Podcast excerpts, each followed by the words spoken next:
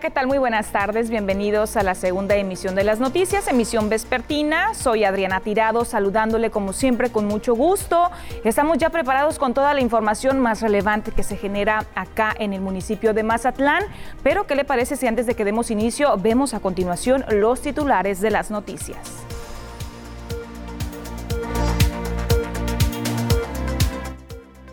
Personal de los servicios regionales de educación piden su reubicación al edificio del fraccionamiento El Toreo. Fuerte fuga de aguas negras molesta a habitantes de Pradera Dorada. 75 infracciones a unidades del transporte público se levantaron en periodo vacacional. Canacintra tiene lista la agenda de solicitudes para candidatos y candidatas a los diferentes puestos de elección popular. Y en los deportes, Jennifer Montserrat busca cumplir un sueño muy especial. Iniciamos con la información de ese día, jueves 15, 15 de abril. Las instancias eh, gubernamentales eh, continúan brindando balances eh, sobre lo ocurrido aquí en Mazatlán durante el periodo vacacional de Semana Santa y ahora fue precisamente la Delegación de Vialidad y Transportes quien informó que se levantaron 75 infracciones al transporte público aquí en Mazatlán, principalmente quienes resultaron con mayor frecuencia sancionados fueron las aurigas y también las pulmonías. Alrededor de 75 boletas de infracciones a unidades del transporte público levantó la Delegación de Vialidad y Transportes durante el periodo vacacional de Semana Santa, principalmente por no respetar la capacidad en las unidades y el uso del cubrebocas. El delegado José Vallejo Carrillo explicó que las unidades infraccionadas principalmente fueron aurigas y pulmonías. En no respetar, eh, en algunos casos, el número de usuarios que está autorizado para cada modalidad. En el caso básicamente de aurigas y pulmonías, ¿no? Porque eh, las aurigas tienen autorizado eh, únicamente ocho personas. Sin embargo, hay algunos conductores que no respetan esos límites, suben 10, 12 personas. Quien no utilizó el cubrebocas y fue eh, este, observado en los módulos de vigilancia que establecimos, pues fue sancionado. Hubo sanciones también por la falta de, del uso del cubrebocas. Sí, aproximadamente 75 boletas de infracción con diferentes conceptos, sí por, esos motivos. El funcionario estatal aseguró que se mantiene un trabajo permanente en el área de supervisión y vigilancia con el transporte público, por lo que pide que haya más disciplina de parte de los conductores, sobre todo para que no permitan usuarios sin cubrebocas. También reconoció que durante las vacaciones los visitantes se relajaron en las medidas sanitarias, pues se observó a muchos de ellos sin usar el cubrebocas ni respetar la sana distancia. Con imagen y la edición de Gustavo García, informa para las noticias TVP Adriana Tirado. Y de la Delegación de Vialidad y Transportes pasamos a información relevante que se registró relacionada al sector educativo esta mañana aquí en el puerto de Mazatlán. Y es que nuevamente se manifestó el personal que labora en las oficinas de servicios regionales en la colonia Rincón de Urías. Están ubicado, está ubicado ese edificio. Eh, continúan con su plantón laboral. Vamos a recordar que lo que ellos están pidiendo a las autoridades es que sean reubicados a las anteriores oficinas que tenían ubicadas en el fraccionamiento El Toreo. Personal administrativo de servicios regionales de la Secretaría de Educación Pública y Cultura en Mazatlán exige reubicación urgente de las instalaciones donde ahora se ubica en Urías. Son un total de 45 trabajadores los que argumentan que deben ser regresados a laborar en la antigua sede, en la calle Conchita Citrón sin número del fraccionamiento El Toreo. Su petición ya ha llegado incluso a oídos de la Secretaría de Organización del Sindicato Nacional de Trabajadores de la Educación, sección 27. Este llamado de parte de esta delegación hacia las autoridades, porque se ha tocado eh, eh, puertas, se les ha notificado, han venido, pero eh, hemos visto que no, parece ser que no tuvieran interés en resolver un problema. CENTE eh, preocupado por el problema que está sucediendo aquí con los compañeros en donde eh, el edificio ya es inoperante, ya, ya no es funcional. ¿sí? Eh, ellos pretenden, pretenden dar un mejor servicio a los trabajadores de la educación en un edificio que cumpla los requisitos. Los empleados que han laborado allí por seis años mantienen un paro laboral desde hace más de un mes tras acordar que era imposible seguir desempeñándose con problemas de infraestructura, desperfectos constantes en el drenaje, proliferación de plagas, inundaciones en temporada de lluvias y delincuencia en el sector.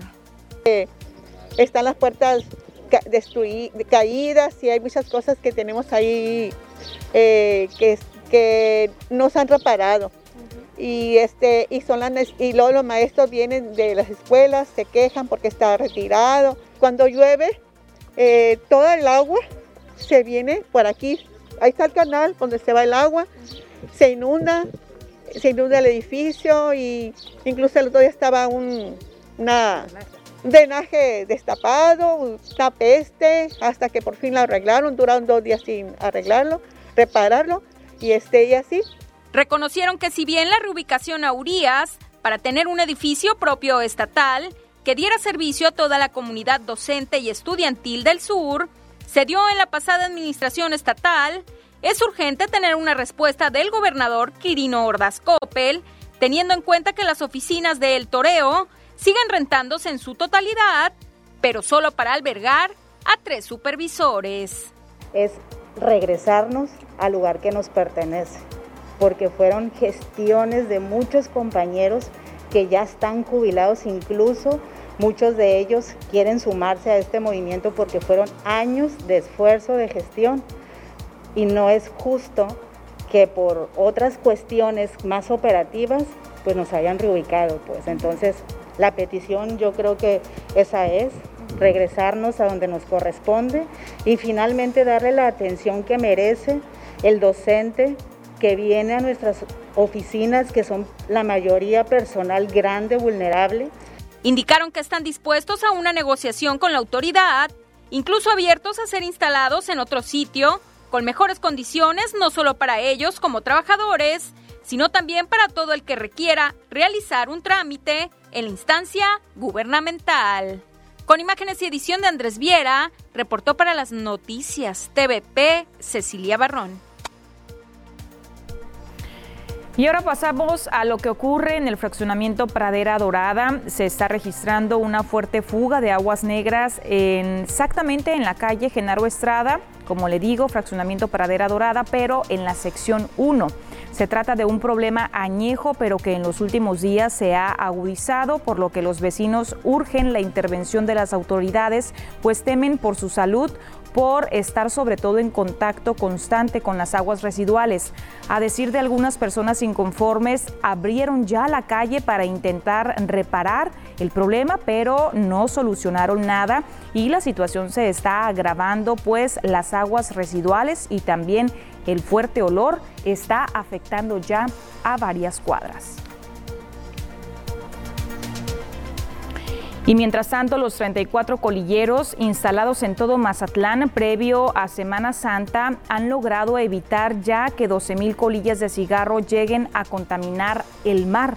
La iniciativa impulsada por la organización Más Conciencia que encabezan los ambientalistas Sofía Trejo Lemus y el buzo Ignacio Satarain, Balbina Herrera y también María Esther Juárez y que ha tenido, por cierto, el apoyo de la iniciativa privada así como de la Dirección de Ecología Municipal, ya ha podido medirse esta semana a través de una jornada de recolecta y limpieza.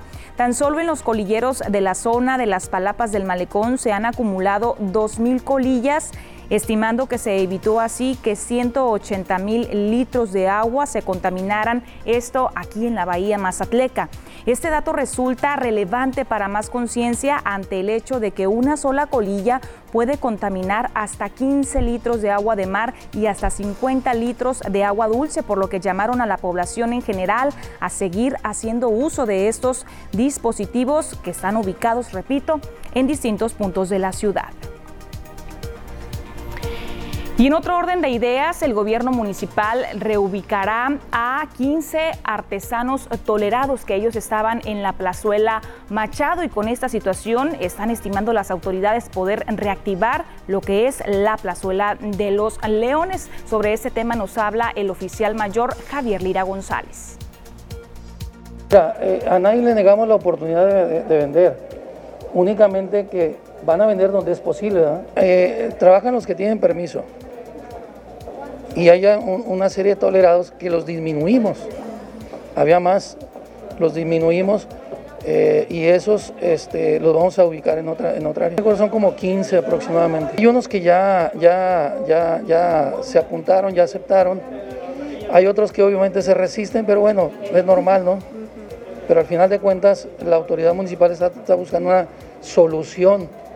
Imagínate que todos quisieran, que todos los comerciantes quisieran estar ahí, o sea o que todos los comerciantes quisieran estar en la plazuela. Eh, el municipio busca apoyar la economía, pero siempre y cuando no, no nos cause problemas a terceros.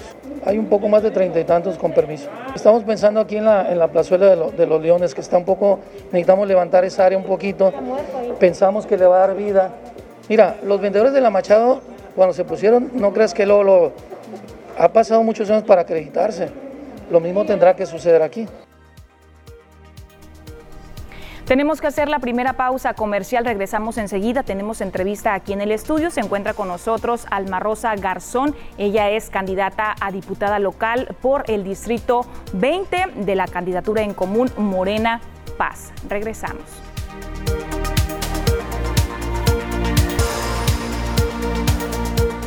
De regreso con más información. Se encuentra aquí con nosotros Alma Rosa Garzón, candidata a diputada local por el Distrito 20, candidatura común Partido, eh, Partido Sinaloense Paz y también Morena, a quien saludo con gusto esta tarde y le doy la bienvenida. Muchas gracias, muchas gracias Ariana por esta invitación. Muchas gracias eh, al público. Buenas tardes, al público que nos ve. Pues vamos a comenzar directamente con la información, Alma Rosa. Eh, usted está buscando actualmente la reelección, ya tuvo la oportunidad de estar como diputada local al interior del Congreso del Estado. Eh, platicando un poquito, comenzamos con eh, un poco de información sobre su trayectoria profesional. Sí, claro.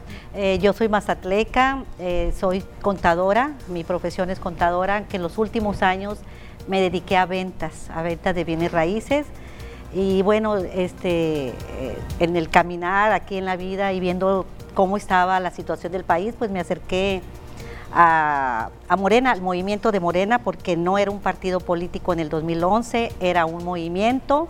Soy militante fundadora, eh, soy madre de dos hijas y, bueno, pues aquí estamos, aquí estamos en la lucha, en este proyecto de nación tan importante, eh, apoyando al ahora sí que al gobierno del presidente de la República, el gobierno federal, y con, con mucho entusiasmo, Adriana, con mucho entusiasmo para salir adelante. Preguntarle eh, cuál fue su forma de trabajo al interior del Congreso del Estado, ya tuvo usted la oportunidad de ser eh, diputada local, que, ¿cuáles iniciativas estuvo abrazando, en qué estuvo trabajando, cómo se mantuvo activa? Sí, sí Adriana, mira, ah, actualmente tengo seis eh, iniciativas que ya son ley. Son seis que ya son ley y tengo en proceso, en, proceso ahorita 20, eh, 20 iniciativas, todas de carácter social, todas de beneficio para el pueblo. Mencionamos de manera breve cuáles son eh, esas seis. Mira, tengo, sí, adelante. Una es eh, una la que ahorita actualmente ya es ya debería de ser ley y nos las acaba de regresar el el gobernador al Congreso con unas observaciones y es la del maltrato animal. Maltrato animal, abandono animal y, para que haya presupuesto para que tanto animalito que anda en la calle, eh, pues para esterilizaciones. E hicimos un compendio de 11 iniciativas eh, y, lo aprobamos por unanimidad, los 40 diputados, eh, pero hay unas observaciones por parte del gobernador y nos la regresó al Congreso por la tauromaquia, que no quiere que se quite la tauromaquia en el estado de Sinaloa. Y es, no es justo porque pues hay mucho maltrato. De hecho, acaban de matar a un animalito en los mochis de una manera muy cruel y ya había una, una ley en la 61 legislatura, pero tiene muchos vacíos, no está completa, no está bien la ley. Entonces, esta es una reforma al Código Penal para que haya este, pues, sanciones más severas. ¿Y cuáles son esas propuestas que usted eh, ofrece a la población de volver a, resultar reelecta para el próximo eh, proceso electoral? ¿Qué propuestas trae? Eh, pues traigo muchas propuestas. Mira, el trabajo en tres años, Adriana, no es suficiente. Tres años no es suficiente para todas las demandas que nos han hecho en, el caminar que tenemos, que, tenemos eh, en la ciudad, en la zona urbana, la zona no urbana. Eh, pues las leyes se hacen de acuerdo a las necesidades del pueblo y hay muchas necesidades, por ejemplo, en la zona rural no hay agua, tienen unos problemas muy fuertes de agua. Entonces, en base a eso, nosotros hacemos las leyes, las iniciativas de ley. Eh, traigo ahorita, por ejemplo, en el, en el quemado, pues ya me autorizaron, una gestión que hice, ya me autorizaron para el drenaje, ya van a tener drenaje. ¿Se reelige, perdón que, la interrupción, eh, se reelige por el mismo distrito, Alma Rosa? Por el mismo distrito, Adriana, es el distrito 20. ¿Cuáles eh, colonias o qué sectores mm, incluye ese distrito? Sí, Empieza, el distrito es bastante grande, tiene mucha zona este, rural y pues la zona urbana, ¿no? Y no urbana como le llaman en el INE. Empieza aquí en el, donde está el hospital del ISTE, enfrente está el Infonavit Playa Azul, ahí empieza, cruzas la vía, está Infonavit Playas, te sigues, está Torremolinos, Alarcón, te vas hacia el lado derecho y está el fraccionamiento que está a un lado del Panteón Renacimiento, el Panteón Jardín. Le sigues, está Allende, Villa del Rey, enfrente, eh, un fraccionamiento que son puros trabajadores de Pemex. Le sigues, está Infonavit Esperanza, Allende, pues son, este, Flores Magón, terminas hasta Preda Dorada. Bueno, y le sigues, Miravalles, etcétera. Pero también zona rural. Hacia el norte, terminas adelante de, de Mármol por la autopista, se llama este, Los Llanitos y por el lado del Quelite se llama El Moral. Me toca el Recodo, Siqueros, bueno, es bastante Bastantes comunidades también de la zona rural. Alma Rosa, pues ya para despedirnos y aprovechando, ¿algún mensaje que quiera compartir de manera breve a nuestro público? Sí, claro, claro, que confíen en nosotros, confíen en, en el proyecto de nación del presidente de la República. Estamos trabajando para ustedes, todo lo que estamos haciendo es en beneficio del pueblo, no les vamos a fallar nos, pues su confianza. Está el llamado, Alma Rosa, agradecerle por eh, la información que nos eh, comparte, por supuesto, también para nuestro público. Reitero, está aquí con nosotros Alma Rosa Garzón, candidata a diputada local, ya lo decía, por el Distrito 20, candidatura común Partido Sinaloense y también Morena. Con esa información tenemos que seguir nosotros con una breve pausa comercial. No le cambie, al regresar hay más información.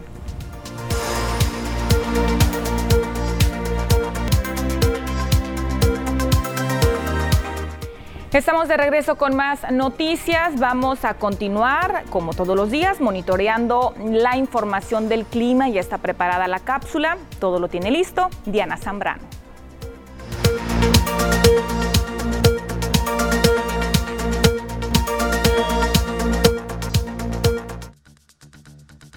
Hola, ¿qué tal y buenas tardes? Bienvenidos aquí al reporte meteorológico. Qué gusto acompañarlos ya en esta tarde de jueves, casi fin de semana. Damos inicio con el mapa nacional para conocer las temperaturas actuales en algunos puntos importantes del país, comenzando en la frontera en Tijuana, actualmente con 18 grados, la condición de cielo que se mantiene despejada, al igual que en La Paz con 28 grados centígrados. Ya para Guadalajara, aquí tenemos 30 grados, al igual que en Acapulco, con cielo despejados. Y para finalizar más al sur con Mérida, la temperatura que se mantiene, ojo, en los 39 grados, pero la condición de cielo mayormente nublada. Pasamos a conocer las temperaturas actuales en nuestro estado. En Sinaloa podemos ver valores de temperatura, los cuales varían entre los 28 y los 33 grados que nos esperan los próximos días, comenzando en el puerto de Mazatlán, actualmente con 28 grados centígrados. Se mantiene como máxima para el día de mañana. El sábado se mantiene una condición de cielo parcialmente nublada y las mínimas que se prevén entre 16 y los 17 grados. Y en la capital, en Culiacán, actualmente con un cielo despejado. Mañana viernes se mantiene parcialmente nublado. Las máximas que van a variar entre los 31 y los 32 grados en Culiacán. Ya para Guamuchil, caluroso el día de hoy con 33 grados, se mantiene como máxima para el día de mañana, al igual que el sábado y domingo, las mínimas que se prevén entre 14 y los 16 grados en el sector de Guamuchil. Ya para Guasave, actualmente con 32 grados. Mañana viernes, ojo, se mantiene parcialmente nublado. Ya sábado, totalmente despejado. Las máximas que van a variar entre los 32 y los 34 grados en el sector de Guasave. Más al norte, en Los Mochis, aquí tenemos un día soleado. El día de mañana, ojo, se mantiene parcialmente nublado. Sábado totalmente despejado. Las máximas que se van a mantener entre los 32 y los 33 grados. Ya las mínimas que se prevén entre 13 y los 14 grados en el sector de Los Mochis. Respecto a la fase lunar, nos mantenemos aún en luna nueva, la salida de la luna a las 9 horas con 4 minutos, la puesta de la luna a las 22 horas con 51 minutos, la salida del sol a las 6 de la mañana con 48 minutos, ya para finalizar, la puesta del sol a las 19 horas con 32 minutos. Hasta aquí el reporte meteorológico, espero que tengan una excelente tarde.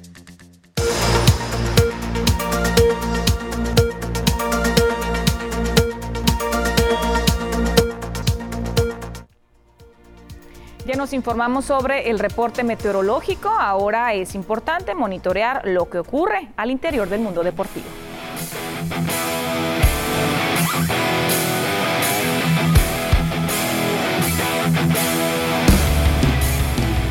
Muchas gracias Adrián, efectivamente vámonos con información deportiva y sobre todo, pues en la vida se tienen metas, se tienen sueños y se trata de conseguirlos y de buscarlos.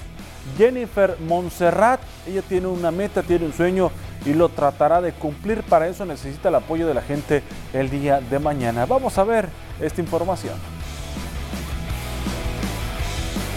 La mazatleca Jennifer Montserrat Rodríguez Vizcarra realizará este viernes 15 de abril un bazar de 9 de la mañana a 3 de la tarde en la zona de la Plazuela República el motivo de la venta de artículos es para recaudar fondos para poder asistir al Grand Prix de deporte adaptado, el cual se llevará a cabo en la ciudad de Phoenix, Arizona, del 26 al 30 de mayo.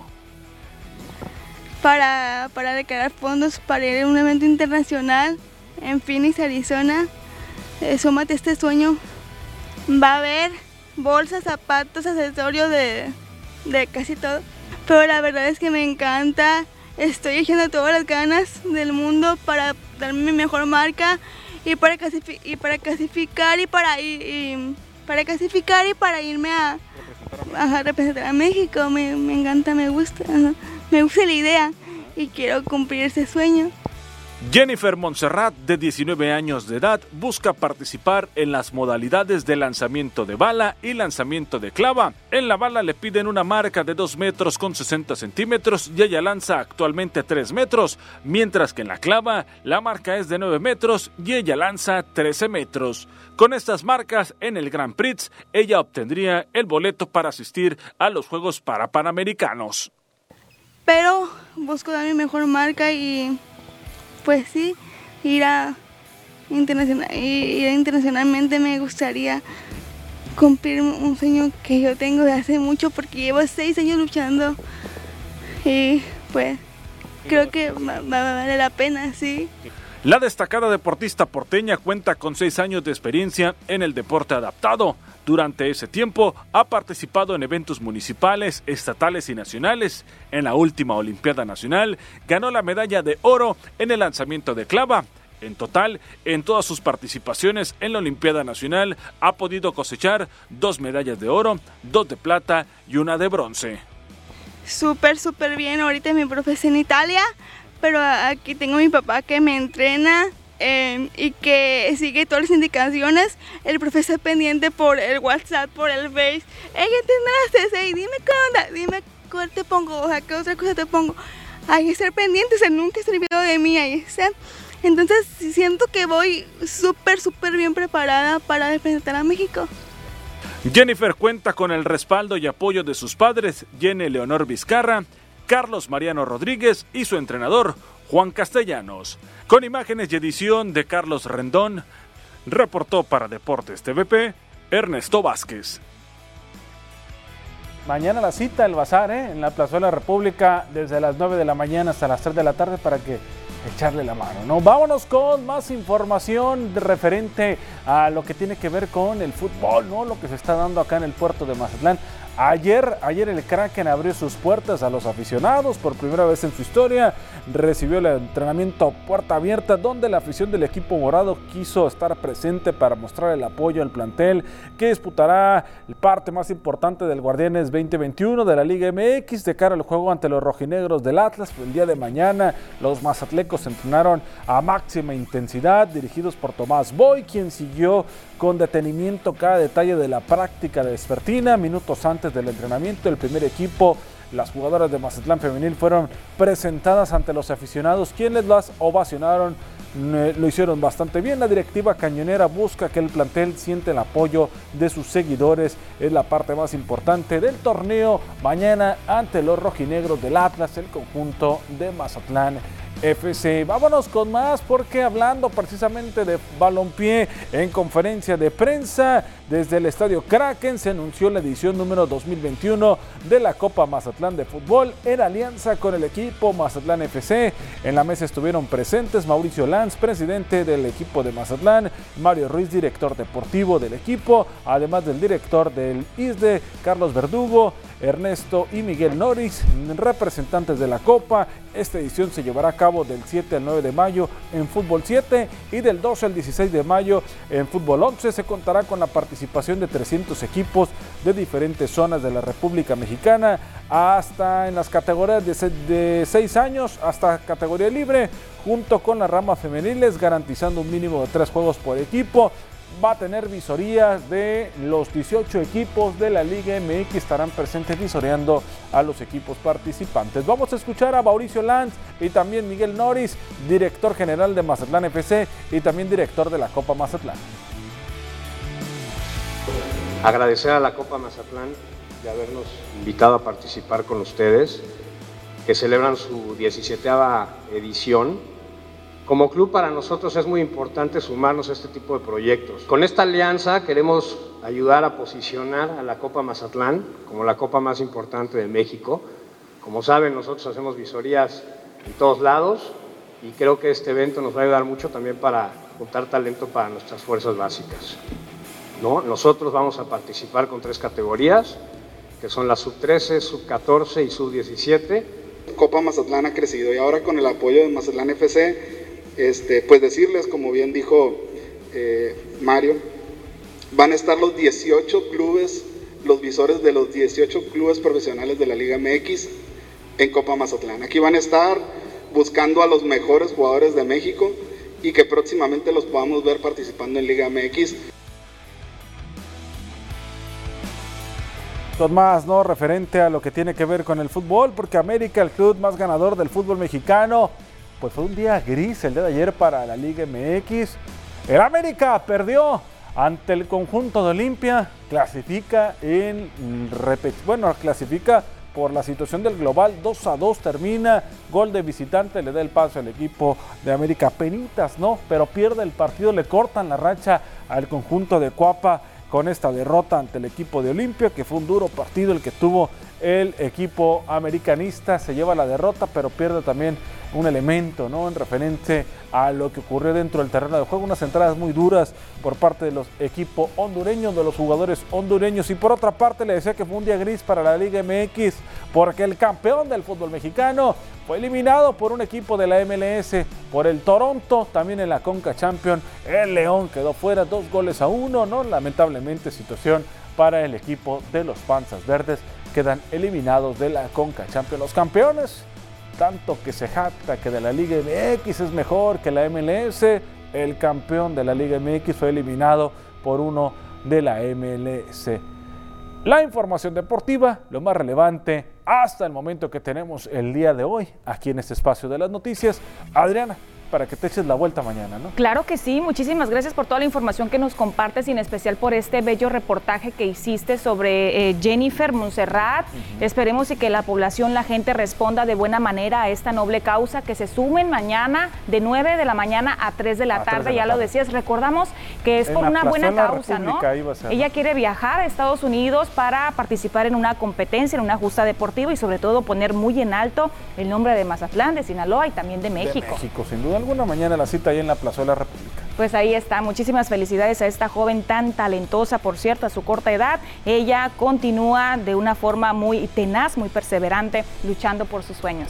Gracias Ernesto por la información del mundo deportivo. Seguimos nosotros con mensajes comerciales. Continuamos.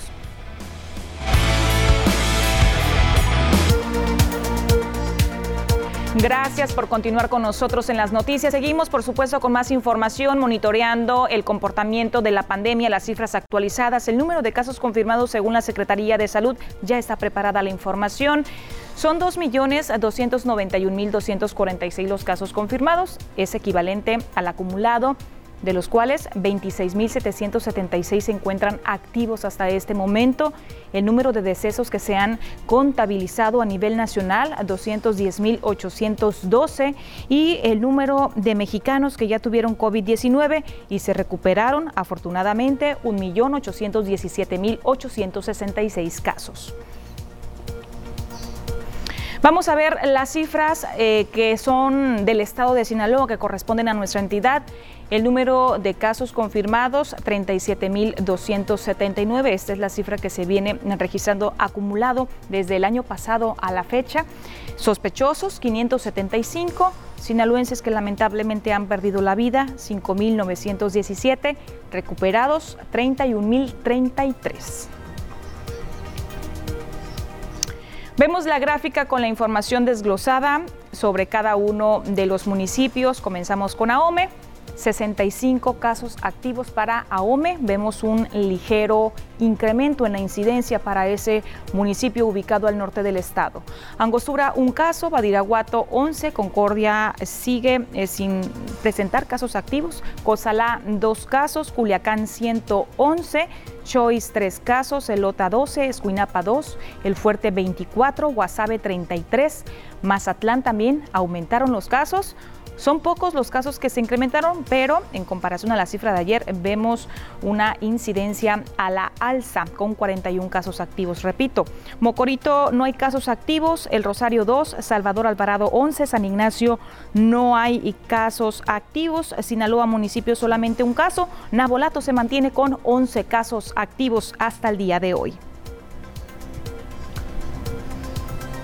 Y mientras tanto, la Universidad Autónoma de Sinaloa se pronunció sobre un posible regreso a clases, pero de manera presencial. Se dijo que debería de ser de manera responsable y segura. Esto lo expresa el rector de la UAS, Juan Eulogio Guerraliera, al participar durante la sesión del Consejo de Administración Universitaria en México, donde los rectores abordaron el tema de la pandemia y también las consecuencias en la educación superior. Dijo que como institución se esfuerzan para no detener la educación en el país, aunque reconoció que se han enfrentado a diversos retos para mantener el nivel de la calidad educativa. Vamos a escucharlo. De entrada quiero felicitar a todos mis compañeros eh, rectores y rectoras porque de alguna manera nos hemos sumado a este gran esfuerzo que tiene que ver con no detener la educación en el país con lo que tenemos a nuestro alcance, con las mejoras, con los apoyos como los presenta Universidad, hemos podido seguir avanzando, pero lo principal, hemos mantenido el servicio eh, presente para nuestros jóvenes estudiantes. Que si hay una merma, que si la calidad se impacta, claro que todo eso son los riesgos eh, eh, que tenemos que adoptar. Esto que explica, aunado al trabajo realizado en las clases virtuales por docentes y alumnos, el rector dijo que han servido a la sociedad apoyando también las jornadas de vacunación del Estado. Hoy la universidad pública, la universidad privada, el sector educativo, creo que ha dado la cara y la ha dado bien. No nos hemos paralizado. Nuestra máxima representación, que es Anuyes, ha estado al frente, ha estado de manera muy precisa, oportuna, coordinando, trabajando. y las universidades públicas o privadas hemos puesto a disposición de la sociedad lo que hoy tenemos. Y durante la sesión, los rectores de las universidades que integran la ANUIES coincidieron en la pandemia en que sobre todo transformó los modelos educativos y también los llevó a modificar e innovar también las estrategias y técnicas de enseñanza. Pausa comercial, regresamos.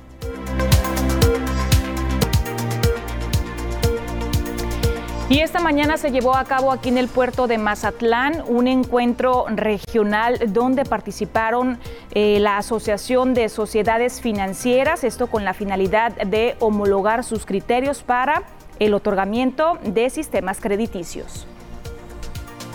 Se realiza en Mazatlán el primer evento birregional organizado por la Asociación de Sociedades Financieras de Objeto Múltiple en México en donde participan instituciones adheridas a la zona noroeste o occidente. Jorge Avante, director general de Asofomes, detalló que durante el encuentro se busca intercambiar puntos de vista y prácticas de las SOFOMES de ambas regiones, crear sinergia y enfocar la energía del sector en otorgar créditos y servicios profesionales financieros para favorecer a las micro, pequeñas y medianas empresas y a los sectores productivos en ambas regiones.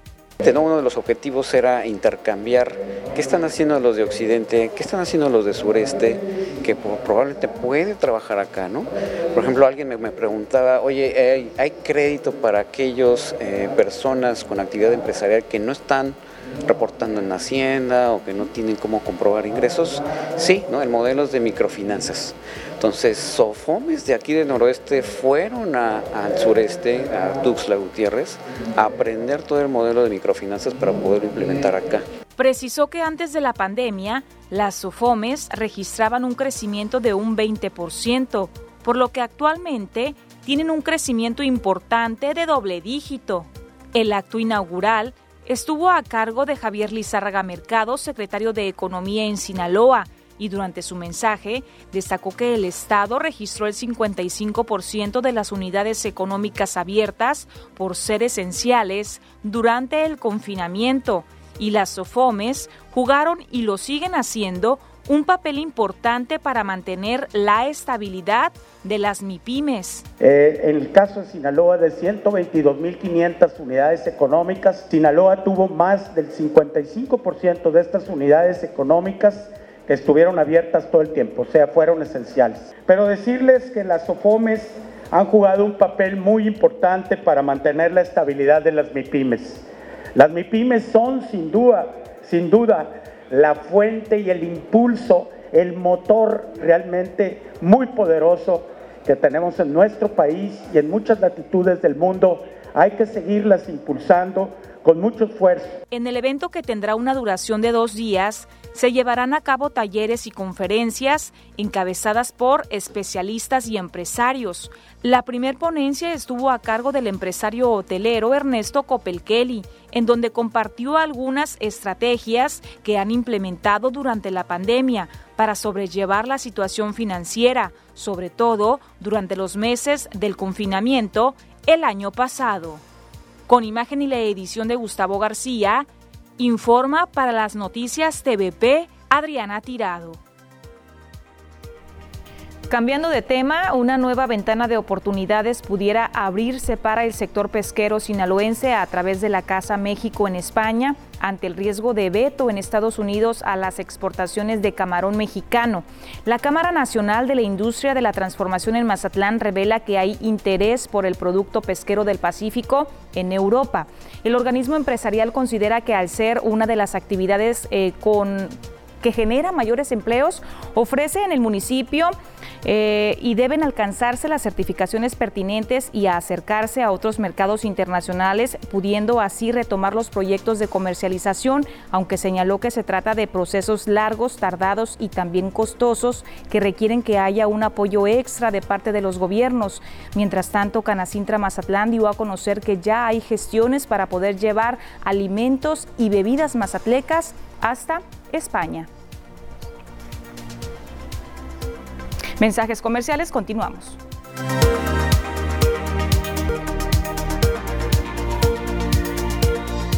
Continuamos con más información. El sector industrial en Mazatlán ya tiene listas las peticiones y también las iniciativas que van a compartir con las candidatas y candidatos a los distintos cargos de elección popular en Sinaloa. Al ir avanzando las campañas electorales en Sinaloa, el sector industrial de Mazatlán se ha dado a la tarea de elaborar una agenda con los puntos que considera debieran retomar como prioridades los próximos gobiernos y legisladores sinaloenses.